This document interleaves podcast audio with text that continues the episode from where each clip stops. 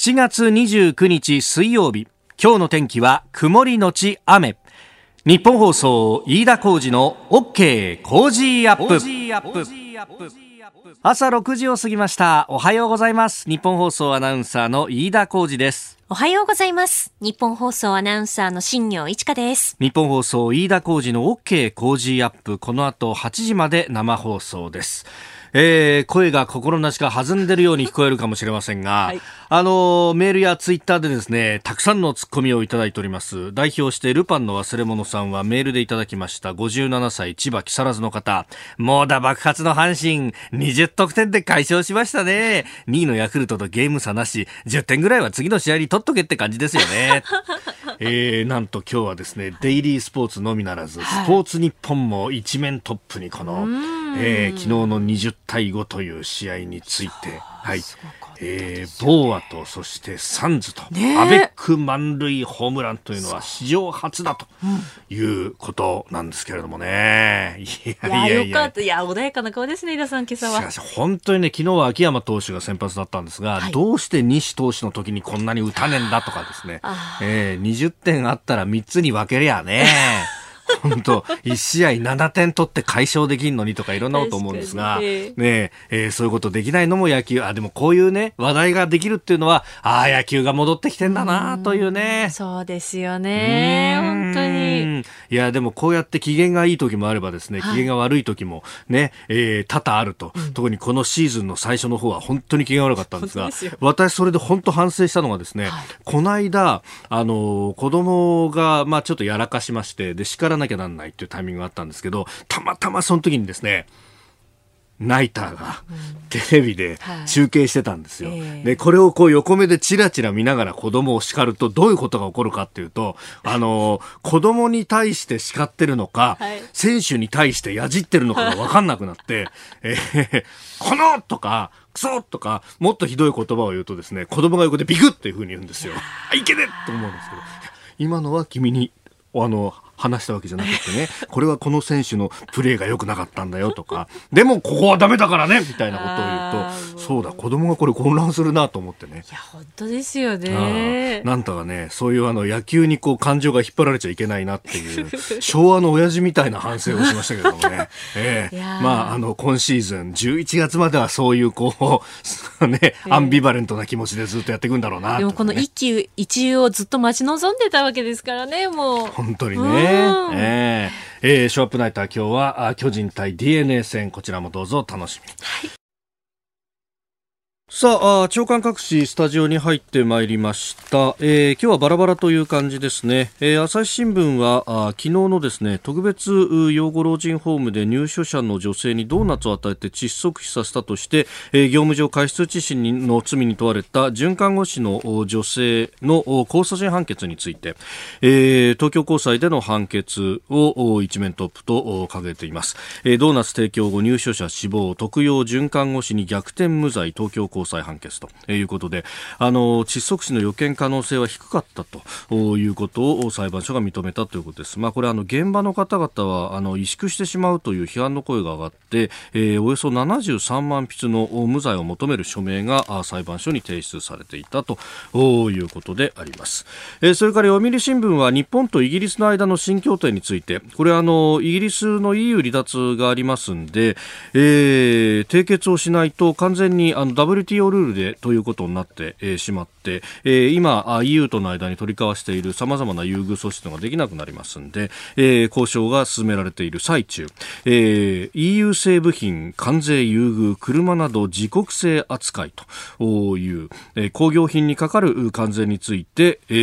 ー、救済措置を導入する方向で、えー、日本とイギリス両政府が調整に入ったということです。まあそれこそねあの日産とかあイギリスに大きな工場を持っていたりなんかしますんでその辺のサプライチェーンを変えないという意味合いもあるようであります、えー、毎日新聞はコロナ対策で感染の状況について3段階で地域別に判断していくと、まあ、あの緊急事態宣言は出さないまでも行動様式をどう変えていくかというあたりの指標というのを新たに出すということです、えー、それから産経がですね一面トップからこれ、えー、3面6面というふうに展開しているのが、えー、北朝鮮にスパイ容疑で拘束されて、えー、2018年の米朝首脳会談に先立って解放されたあ韓国系のアメリカ人博士、えー、ドンチョル・キム氏と単独インタビューに成功したということでそれを一面から書いております、まあ、この方2004年から15年に、えー、日本北朝鮮内でですね、えー、日本人に接触をしていたというような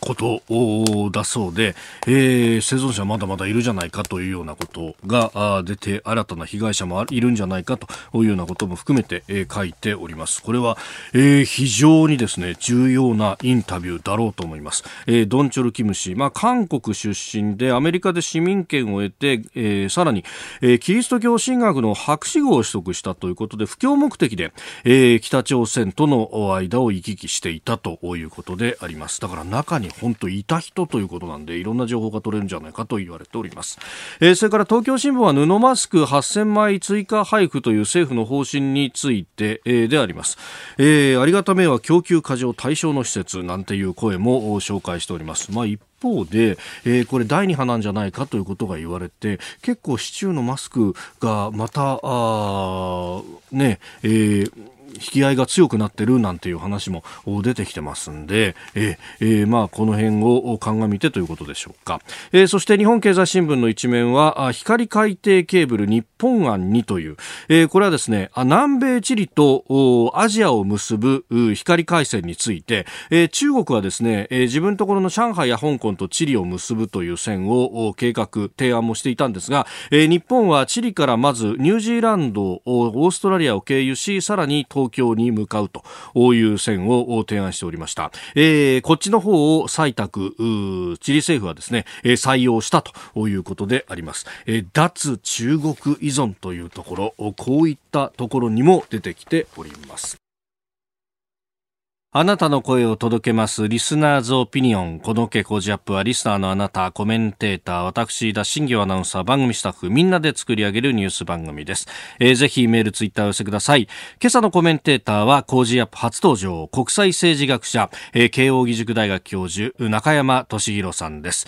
えー、アメリカのね、政治や経済を知り尽くしたスペシャリスト、今の大統領選の動きであるとか、あるいはアメリカのコロナ、社会問題というところを掘り下げて聞いていきたいと思います。えー、取り上げるニュース、まずはコロナ対策でアメリカ共和党が1兆円規模の追加経済対策を発表したというニュース、えー、そして米中対立、えー、北朝鮮、えー、さらに、昨日ですね、小池都知事へインタビューしてきましたんで、その模様もお伝えします。えー、そしてアメリカ大統領選と。えー、ちなみに小池都知事のインタビューの模様は6時18分過ぎのここが気になるのゾーンとそしてこの、え、7時30分頃の、えー、教えてニュースキーワードのゾーン2つに分けてお届けしたいと思っておりますここが気になる今日はですね、昨日行ってきました東京都小池都知事のインタビューの模様をお聞きいただきます。えー、コロナウイルス対策というところがね、え、中心になりました医療体制などどうしていくかお聞きください。今朝この方にお話を伺います。東京都知事小池百合子さんです。おはようございます。よろしくお願いします。はいよろしくお願いいたします。コロナウイルスの感染拡大というのがありますけど知事あの今週から重症者から発表というふうに変わったじゃないですか、この辺いやあの前も申し上げてたんですが、編集で切られてしまうので。なるほど。はい、はいあのやはり、えー、病床の確保であったり、えー、医療体制を崩壊させないためにも重症者っていうのは一番大きなメルクマールになります。重症者の数があの27日で19名だったのが1日変わっただけで2人増えているんですね。はい、ということであの経告警戒をするにはやはりこの数字だろうな、うんうん、あの陽性者の数もさることながら、はい、重症者をお知らせすべきではないか、ということで編集されない前に言ってしまおうとなるほど。いうことです。いち早く、はい、このあの医療崩壊を防ぐためにこの病床を確保していくというそこであの東京都医師会などはそのコロナの専門病院を作ったらどうだと。あの例えばですけど都立であったりとかあるいは公社の病院というのを専門病院にしてそれ以外の患者さんは我々で引き受けますからっていうようなことも訴えてらっしゃいます。これ知事どうご覧になりますか？それはもう準備しております、はい、あの予算も確保してはい、あの進めております。うんいつ頃のめどとかっていうのはい、あの今準準備をしてそれも発表できるようにしたいと思っています。なるほどこれはあの私も強く申し上げてきたんですがあのコロナの専門といいましょうかそういう部署を改めてこうおくくりを作ってそれを CD 日本版東京版はい。CDC と呼ぶというその準備もいたしております、感染症について改めて、えーきちっと準備が、あ横断的に全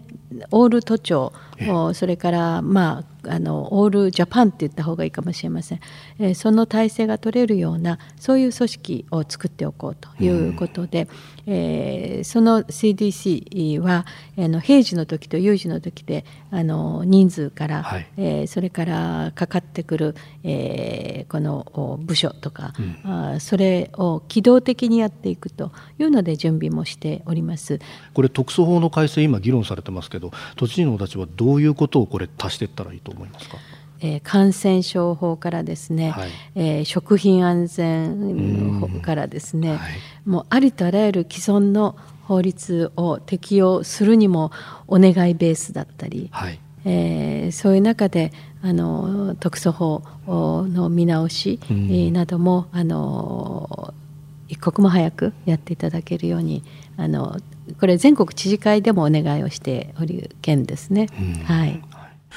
えー、ということでまずはコロナ対策を中心にお聞きいただきました。後ほどまた出てくるんですけれどもあの予算に関してですね、えー第6次補正というのが月曜日に実はあの通っていて成立をしてるんですがその中にあの専門病院をどうやって作るかっていうのの調査費っていうのが載っててでこの先調査をして報告を受けてっていうようなプロセスを踏むのかっていうことがですねまああの言われてたんですけれども今のお聞きになってて都知事がですね結構この話に関してはかなり前のめりにこう来ててあの、間髪入れずに答えるっていう。あの、都知事って大体こう質問をするとちょっと考えながら伸ばし伸ばし、だんだん答えが出てくるみたいなことが多いんですが、これに関してはパシッと答えていたんで、ひょっとしたら早いのかなっていう感触を、まあ個人的には受けました。7時台はコメンテーターの方々とニュースを掘り下げてまいります。今朝のコメンテーターは番組初登場です。慶応義塾大学教授で国際政治学者中山敏弘さんです。中山さんおはようございまおす。はようございます。どうぞよろしくお願いしまよろす。しくお願いいたします。あの、中山さん、慶応大学の教授で、えー国際政治学者だと、あの、イメージとしては私、あの、ワシントンにいらっしゃるイメージがあったんですが、あれは去年1年間だけだった去年1年間だけで、あの、もう3月の、あ、2月の下旬以来1回も行ってないですね。こんなに長くアメリカが行かなかったこと久しぶりなんじゃないですかね。行いけないですからねいけないですもんね。ええ今、渡航ができないと。ええ、でもってことは、アメリカでコロナが入る直前ぐらいに、こう、帰2ってきた月下旬に行って3月に3回この往復する予定があったんですけど、それ全部キャンセルで、今のところ行く予定ないですね。あー。いつもだと、大体月に1回以上は行くって感じだったんですか？月に、あのね、固め打ちが、3月とかね、やっぱ休みの時に固め打ちで、でも鳴らすと、ええ、ええ、ええ。月に1回、まあ、10回強ぐらいのところが、まあ、ここ4、5年、もうちょっとかな、続いてますからね。いやー確かに KOSFC で国際政治でって、あの、神保健さんと称させていただいたこともあるん移ですよ。動距離が多い教員が多いですよ。ですよね。で皆さん大体声、お声掛けすると、どっか、あの、海外にいて、メールが返ってくるみたいな感じで。、ちゃんと歩行やってますから、それは。そこはちゃんとやんなきゃいけないんですね。んとやらないと厳しいですね。あー今はじゃあもうリモートで授業って感じですか？今はリモートで。で、はあまあ、慣れちゃって、まあ、ちょっと1年生とか気の毒ですけどね。そうですよねあの、私はどっちかというと、この講義形式が多いんで、なるほど比較的スムーズに対応できてるかなっていう感じしますね。えー今日もアメリカに関する話題結構入ってきます。よろしくお願いしまよろしくす。お願いします。ここで、ポッドキャスト YouTube でお聞きのあなたにお知らせです。ラジオのニッポン放送飯田浩司の OK Cozy up ではお聞きのあなたからのニュースや番組についてのご意見そして新型コロナウイルスについてお仕事への影響生活の変化政府の対応へのご意見などぜひメールツイッターでお寄せください。番組で紹介いたします。海外でお聞きのあなたそして関東以外の地域でお聞きのあなたメッセージ情報もお寄せください。よろしくお願いします。時台はコメンテーターの方々とニュースを掘り下げます。では最初のニュースこちらです。アメリカ共和党が1兆ドル規模の追加経済対策を提案。アメリカ共和党は27日新型コロナウイルスの追加経済対策として1兆ドル日本円でおよそ106兆円規模を投入する法案をまとめました各家庭の現金給付を再び実施するほか今月末に期限を迎える失業保険の積み増し措置について金額を縮小した上で延長するとしております。えー、感染者数、死者数ともにアメリカは世界最多となってしまっているという中で、えー、今、日本からするとものすごい大盤振る舞いのようにも見えますが、中山さん、どうご覧になりますか？あの共和党は若干、その躊躇があって、やっぱりその経済をこの活性化させたいんで、ん。あんまりその、なんていうんですかね、この支援しちゃうと、はい、経済か、経済活性化を止めちゃうっていうことで、あの、控えめと。で、民主党はそれに対してまあもうガンガン出してっていうことで、そこでやっぱり随分対立があったみたいですけど、まあ結果として、あの、縮小でということで、まあ、あの、ここがまた争点になっていくんじゃないですかね、大統領選挙に向けてね。ああ、えー、この失業保険をどうするだとかっていうところ、えー、まあ、それからまあコロナ対策そのものですよね。えー、やっぱアメリカはその日本であの、はい、なかなかね、想像できないぐらいに、っていうか、まあ、世界で一番被害大きいですから、まあ、いろいろ基礎疾患の問題とかがあって、はい、まあ、なんでそのアメリカがあれだけ被害が大きいのか、死亡率がやっぱ特に高いですよね。で、また一部のあの州で伸びてるようなんで、はいあの、今回のその、まあ、11月の大統領選挙に向けて、まあ、最大争点になっていくっていうか形なんじゃないですかね。うん。まあ、これ、対立する民主党の側は当然、トランプさんのやってたことがでたらめだったんだというような主張になるわけですよね。この辺っていうのは、あの、一般のアメリカの人たちって、まあ、これざっくり捉えるの難しいかもしれないんですけど、ええ、どういうふうに見てるんですかね？いや、だからアメリカって本当にこの生活そのものを、政治的な党派対立が巻き込んでしまって、日本だとそのコロナをめぐる、もちろんありますよ、その党派的な対立っていうのは、やっぱり基本的にこの状況を乗り切らなきゃいけないっていうことについて、多分コンセンサスはあると思うんですけど、やり方は違いますけど、はい、アメリカの場合には、場合にはそのコロナのその深刻さそのものについての意見の対立がありますし、それからそもそもやっぱりマスクをするかしないかっていうことが、はい、まあ、党派案件になってしまって、まあ、最近ではトランプ大統領もマスクがに有効性があるってことを認めてますけども、えあのちょっと前までは多分トランプ集会で、まあ、集会がそもそもすごく 少なかったですけども、一部行われた集会で、はい、マスクをしていると、あいつはリベラル派だとか、反トランプ派だとか、そういうふうに言われるような雰囲気。ですからコロナについてどういう対策がベストなのかではなくて、はい、党派案件で相手を攻撃するための素材になっちゃってるっていうところが、まあ、今のアメリカ難しいな不幸だなっていう感じはすごいしますね。あそうすると有効な政策の打ちようがないというか、う打ちづらい状態打ちづらいですし、うん、その医療関係者等がその、まあ、提案していることと、はい、例えばトランプ大統領の見方がまあ若干違ったりすると結局その医療関係者が党派的な行動を取ってるっていうことで糾弾されてしまうっていうような状況になるんで。その辺がやっぱり状況を悪化させてるっていうのは明らかにあるんだろうと思うんですよね。うん、これをその、まあ、あの社会の分断ということもできると思うんですが、そのトランプさんが分断させたんだっていうような、うん、まあ、報道の仕方も日本でありますけど、えーえー、このどうなんですかね、山さん、社会全体の雰囲気って昔からこうだったんですか？いや、分断自身はトランプ大統領の責任ではないですね。あの分断を増幅させて自分のパワーにしてるっていうところはあると思います。で実はその分分断というのはもうクリントンの、だから90年代から始まって、ビル・クリントンの。そうですね。で、それぞれの大統領が自分こそが分断を乗り越えられるんだっていうメッセージを、実はあのブッシュ大統領も、はい。あの、なんかちょっと分断を煽ったみたいな雰囲気ありますけども、でも彼は2000年の大統領選挙で、自分は分断をこのある種で収められるんだということで、あの、出馬したわけですよ。ブッシュジュニアですね。ブッシュジュニアですね。はい、でも、その、まあ、あの、クリントンにしてもそうだし、ブッシュにしてもそうだし、オバマにしてもそうだし、分断を克服できるんだっていうメッセージを掲げつつも、結局自分のその政権が終わるときには始まった時よりも分断が深まってる。ですから一応大統領はみんなこれまで分断をどうにか収めなきゃいけないんだっていうことでやってきたんですけども、はい、トランプの場合には分断そのものを煽ってるっていう。ただ分断を彼が作ったかというと、決してそうではなくて、もともとある。って言いますか、まあ、どんどんどんどん悪くなってるっていう。今ちょっと出口見えない感じですね。この分断っていうことに関して言うと。なんか誰誰かが来てまとめるっていう。でオバマがそうだったんですけど、はい、なんか根拠なかったんですけど、はい、この人だったらいけるんじゃないのみたいな、えーえー、ただ今はいやナイーブすぎたよねっっていうのが多くのアメリカ人の、まあ、まだ民主党では人気があるあの政治家ですけど、はいうん、でも全体としてはあのオバマに期待を託したことにこの若干なんであんな期待託したんだろうっていう自分自身の選択をちょっと問うてるようなそんな面があるんじゃないですかね。おはようニュースネットワークこの時間取り上げるニュースはこちらです。中国がイギリスなど3カ国に対し犯罪人引き渡し条約の停止を表明。中国政府は昨日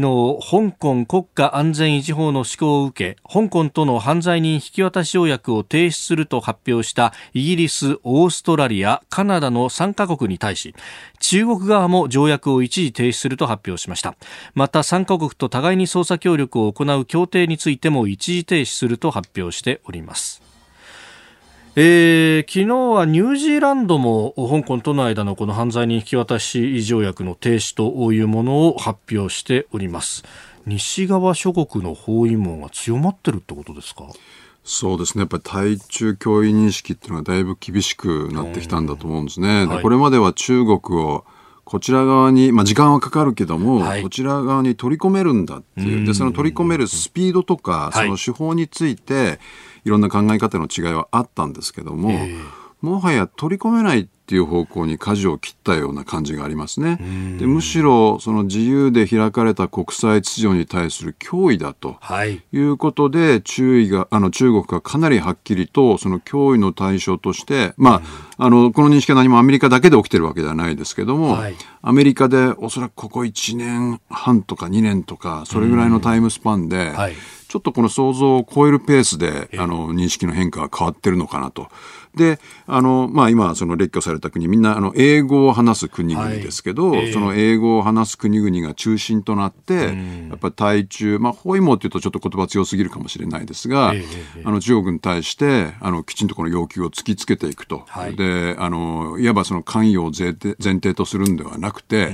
好ましい秩序像から、中国のあり方っていうのをこの導き出していくと。で、そうすると、厳しい対中認識が出てくるっていう、そんな感じになってんじゃないですかね。うん。これ、そのね、あの、先立って、えー、アメリカの政府高官が次々と演説をしていた、というのがありましたよね。これ、結構厳しい言葉並んでませんでした厳しかったですね。しかも、あの、閣僚、はい、まあ、あの、大統領の補佐官ですね、安全保障担当の、それから司法長官と FBI 長官と、そして締めくくりで国務長官ということで、い。わばシリーズものとして位置づけて、これも、あの、先ほど申し上げた通り、はっきりとこの注意が、あの、中国がこの脅威であるとい。うこと、はい、それから単に脅威ではなくて、やっぱりイデオロギー的に相入れないんだっていうことで、冷戦という言葉は飛び交ってはないですけども、はい、冷戦的な、その対立っていうのをこの想起させるような、そういうこの、あの、演説のシリーズだったわけですけども、ちょっと気になったのが、はい、これはかなりそのやっぱり安全保障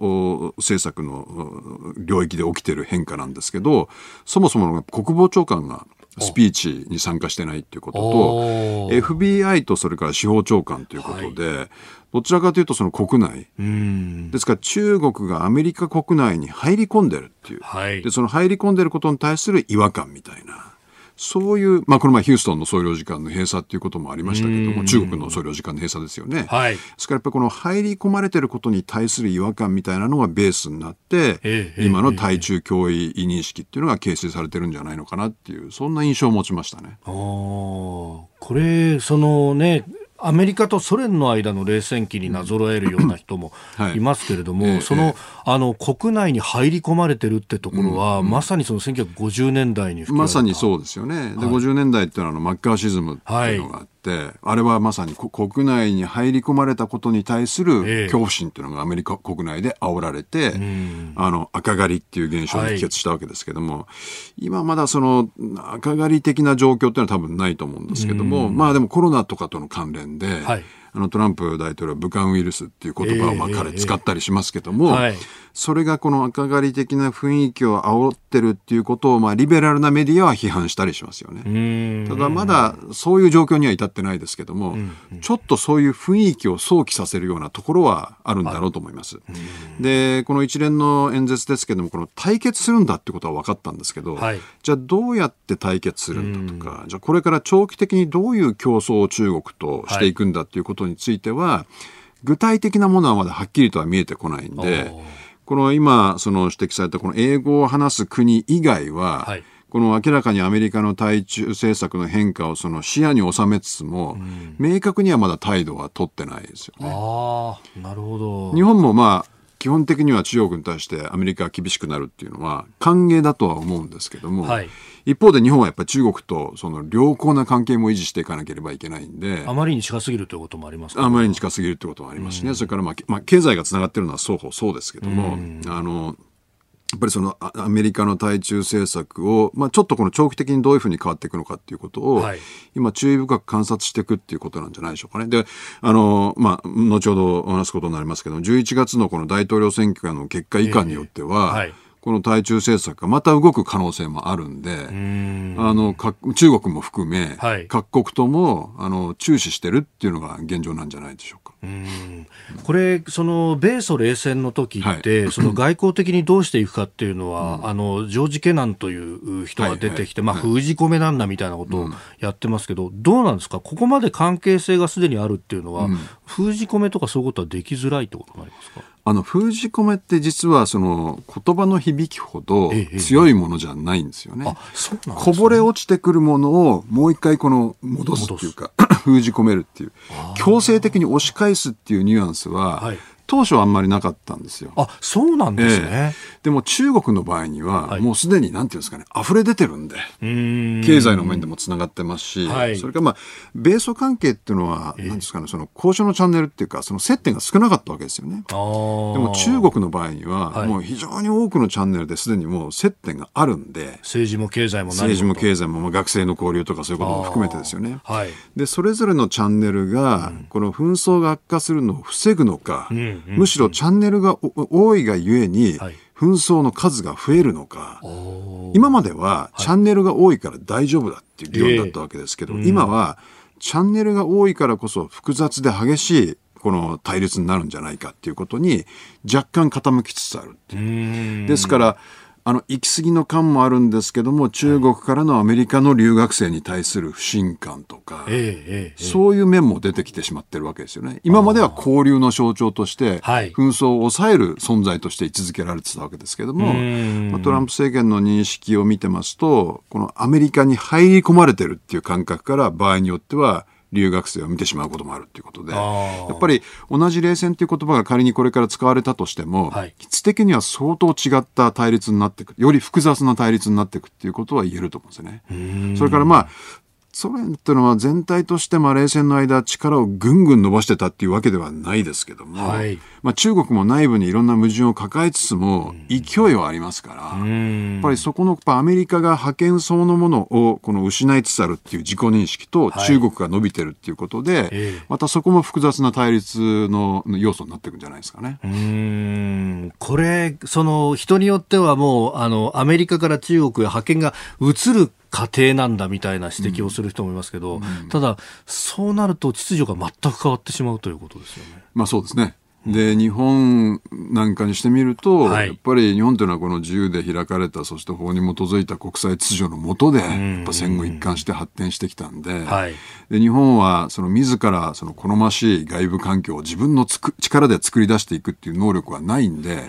国際秩序が安定してるってことが多分決定的に重要なわけですよね。でそういう意味で、まあ、アメリカあのアメリカが中心になって、まあ、日本も一緒になって支えてきた国際秩序に、はい、日本というのは相当大きく依存してしてるんで、ん。そこのこの構図が変わるっていうのは、やっぱ日本にとっては相当大きな問題。で日本もやっぱり一緒になって中国はこっち側に来るんだっていう、来れるんだっていうことを前提にやってきたわけですけど、いやいや、どうも無理そうだっていう認識がやっぱり日本国内でも高まってるんで、そこはやっぱ不透明感非常に強いですよね。で、多分中国は非常に長いタイムスパンで、この対立とかを見てるんで、なるほど。そこはやっぱ注意深く、あの観察していかないといけないということなんだろうと思います。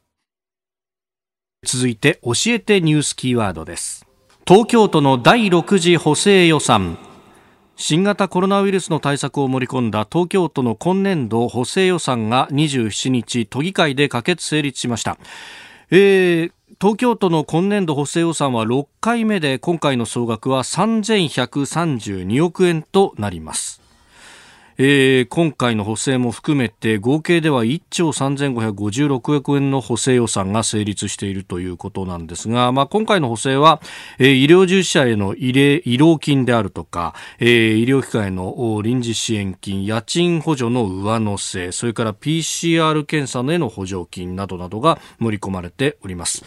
えー、6時台にも小池都知事のインタビューをお送りしたんですがここでは補正予算についてさらに延期となった東京オリンピック・パラリンピックについても伺っています。お聞きください。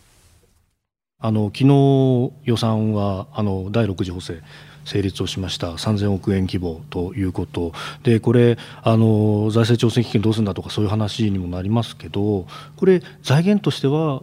どうなんですか、土地あるまあ、もちろん今回のあの補正予算については財源を確保した上であの講じているところであります。うん、また今回のは国からの予算が、はい、多いということもありますけれども前回の地方創生給付金という時もそうでありましたけれども、はい、東京にはいつも薄い というのがあります。あの一部に議論のある東京もその地方債を出してでそれを日銀に引き受けてもらったらどうだみたいな議論もありますけどそこまではいかないということですか？東京都として、えー、これまでもいくつもカードがありますし、うん、えー、どうやって、えー、その回していくのかより有効な方法を考えるというのが一つだというふうに思っております。さあそれから本当であればこの時期はオリンピックをやっていて日本中が盛り上がっていた最中だったかもしれないという時期ですが1年の延期ということになりました。どうですか？実施に向けての取り組みあるいは意気込みというところ。もう意気込みは当然ありますよね、はい、ええ、東京ですから、うん、はい。でそしてそのためにもコロナ対策をしっかり打っていかなければならない、えー、そしてまたあのアスリートの皆さんの夢、希望、はい、これを絶やすことは絶対にしてはならない、えー、子どもさん、えー、大変楽しみにしておられました。全国であの聖火リレーランナーがとして決まってた方、はい、もう今もコースのを走る練習はしておられるとここはややはり大切にしていかなければならないまたこれについてはあの IOC の方もですね、はい、あのいくつか、まあ、IOC だけでなくて組織委員会や国際的な競技連盟があります。IF と呼んでますけれども、はい、そういったところとの連携でもって例えば簡略化っていうのをどこまでやるのか、はい、あそれからやはりそうは言ってもみんなの理解を得なくちゃねといういくつかの柱がありますけれどもそれらをベースにしながらあの取り組んでいくということになります。うん簡略化というところでいうと実は私あのチケット持ってるんで、うん、え入れなかったらどうしようと思いながら今もずっと思い続けてるんですけどはい、お客さん入れないっていうのをどう考えるかっていうのは、まあ、今ななかなか言うの難しいかもしれませんが。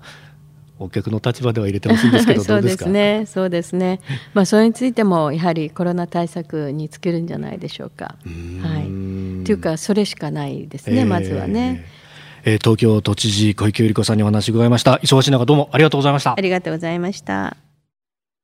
えー、小池都知事のインタビューを聞きいただきました。まあ、あの、財源は他にもいろいろあるんだということもおっしゃってましたけれども、まあ、財政調整基金はね、かなり減ってるということですけれどもね。えー、えー、まあ、このあたり、東京都の取り組みっていうのは、長間先生どうご覧になってますか？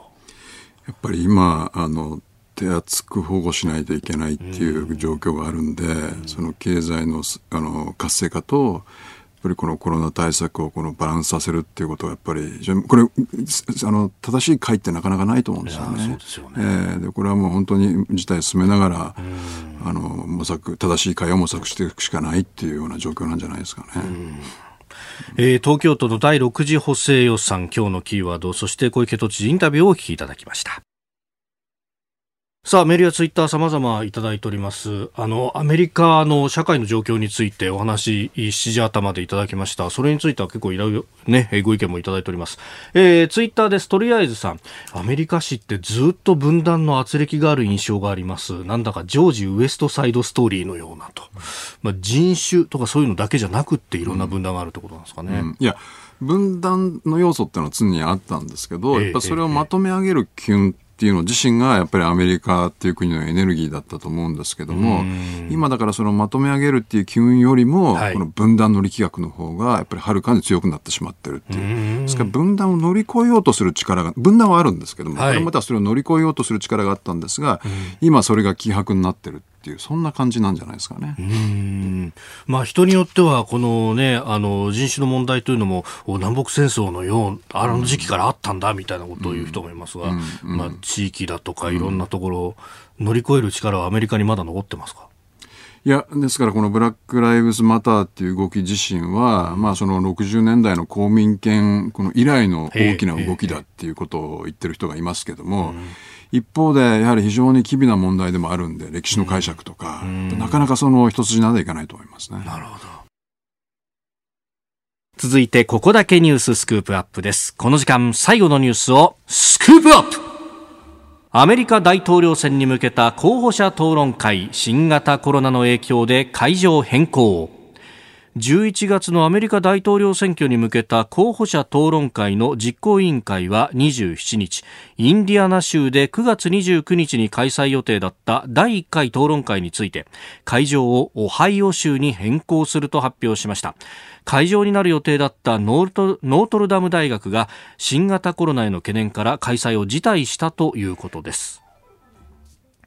えー、3回予定されている討論会、その初回の会場がコロナの影響で変更になった。で、2回目の討論会の会場もミシガン州からフロリダ州に変更になっていると、いろんな影響を受けてますが、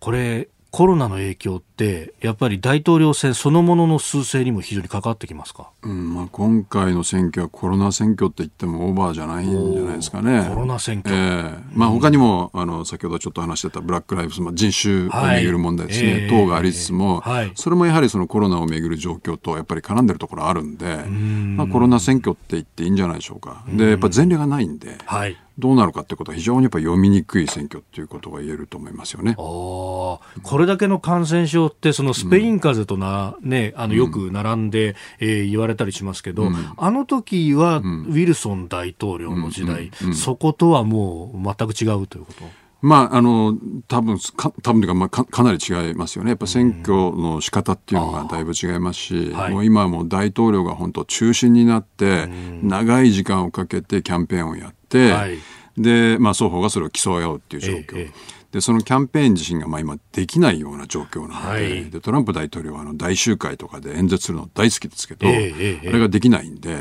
ぱり今本人はそういう意味で非常にこの危機感って言いますか感じてんじゃないでしょうか、はい、それからまあコロナ対策をめぐっても決してこの高い評価を得てるわけではないんで、はい、まあ、本人は大丈夫だというふうに言ってますけどもあの、まあ、そういう評価をめぐる、あの選挙になるっていうですね。また一方でこの対立候補となるバイデンさんについてっていうのが、うん。はい、まあ日本じゃなんかどういう人なんだっていうのもあんまり報じられてないんですが。まあそう、まあでもこれまでの候補に比べると、副大統領として顔とか名前は聞いたことがあるっていう意味では、はい、知名度高いかもしれないですよね。例えばクリントンなんかが出てきた時は、えー、あの彼アーカンソー州の知事でしたから、はい、ほぼ無名だったと思うんですよね。ああ、誰だこれやってところ、えー、それからまあブッシュにしてもブッシュのもあのお父さんの方の息子、はい、っていう感じですし、えー、これオバマ大統領に至ってはちょっと変わった名前だな、誰だろう、この人っていう感じだったんで、うん、それに比べると知名度は高いと思うんですけども、ど。でもまあ決して目立つ人ではないんで、ん。で、目立つといえば、やっぱりバイデン、はい、副大統領、バイデン候補の場合は、ええ、まあちょっと言い方あれですけども、失言マシーンとして知られてるんで、はい、あの、アメリカ政治の中では、ちょっとこの、なんていうんですかね、困った親戚のおじさんみたいな。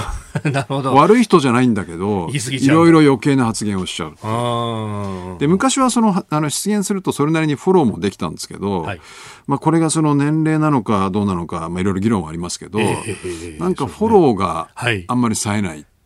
っていうのと、フォローしてる時になんとなくこの文章を終わらせることができないっていうのが、ちょっと見てて気になるところではありますね。その辺がそれこそね、あの、年齢的なもの以上に、こう、認知機能的なところがどうなんだみたいな話が出てきてますよね。そうですね。ですからまあ、いろいろこの選挙直前のサプライズっていうのがあると思うんですけど、はい、まあ大統領、その候補者の討論会って3回ありますが、この3回の中でそういう、そのまあ、記憶とかその認知の面で、はい、この人どうなんだろうっていうふうにあの視聴者を思わせてしまうと、はい、これは結構大きな問題になりうるのかなっていう感じはしますね。ただやっぱりバイデンの、まあ、政治家としてのバイデン候補の特徴っていうのは、はい。多分彼のことを攻撃的に嫌いな人っていうのはあんまりいないんだと思うんですよ。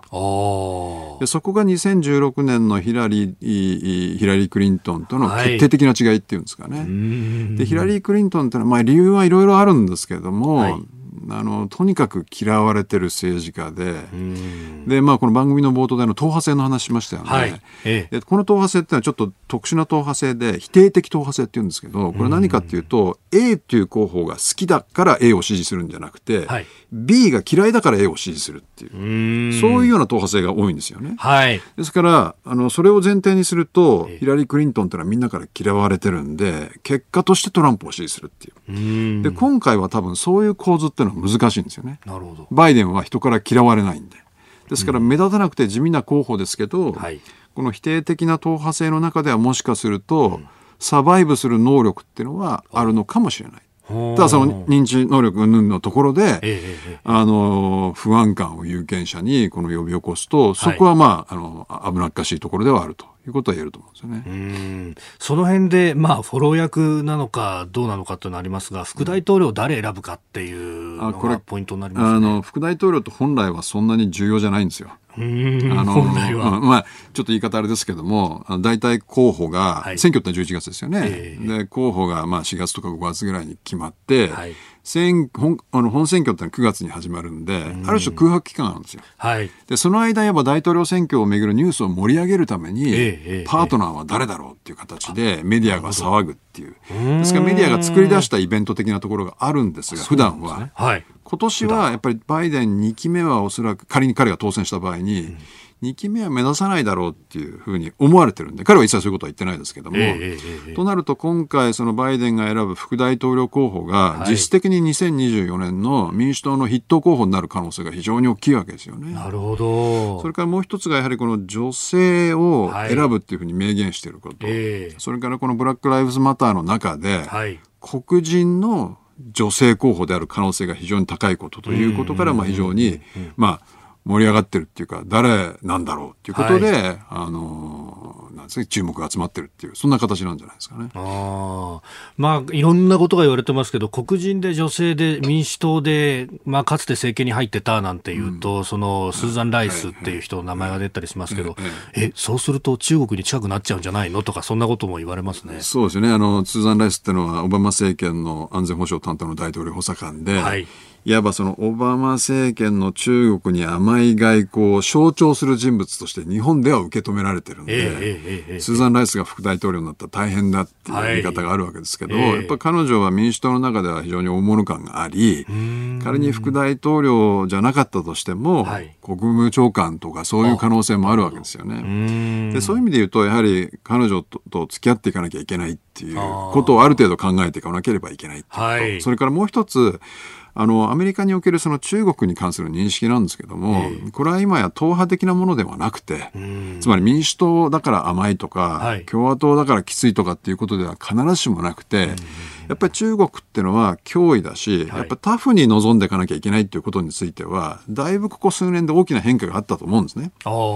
で、もう引退する人たちは、はいもう政権に入らないような人たちは自分たちがこれまで提唱してきた中国に対する関与政策っていうのをこれ守ろうとするんですけども、うん、まだキャリアのある人たちは、このアメリカにおける対中認識の変化に自分を合わせようとしてるんで、うん、おそらくスーザン・ライスなんかも、その辺に対してこのやっぱりこう適応しようとしてるんだろうと思うんです。ですから、我々の中にあるイメージですよね。2013年とか14年ぐらいのスーザン・ライスとは、だいぶ違う可能性があるっていうことで、まあ、心は開いておかなきゃいけないんじゃないかなっていう気がしますね。それからこれはもう小さなエピソードですけども、彼の息子が、あ、彼女の息子がトランプサポーターなんですよ。そうなんですか。ええ、なんで、もしかすると、我々が思う以上に、はい、あの、スーザン・ライスっていうのはイデオロギー的にはまあ寛容かもしれないっていう。なるほど、異なるものと生きていかなければいけないっていうことをしっかり認識してるかもしれないんで、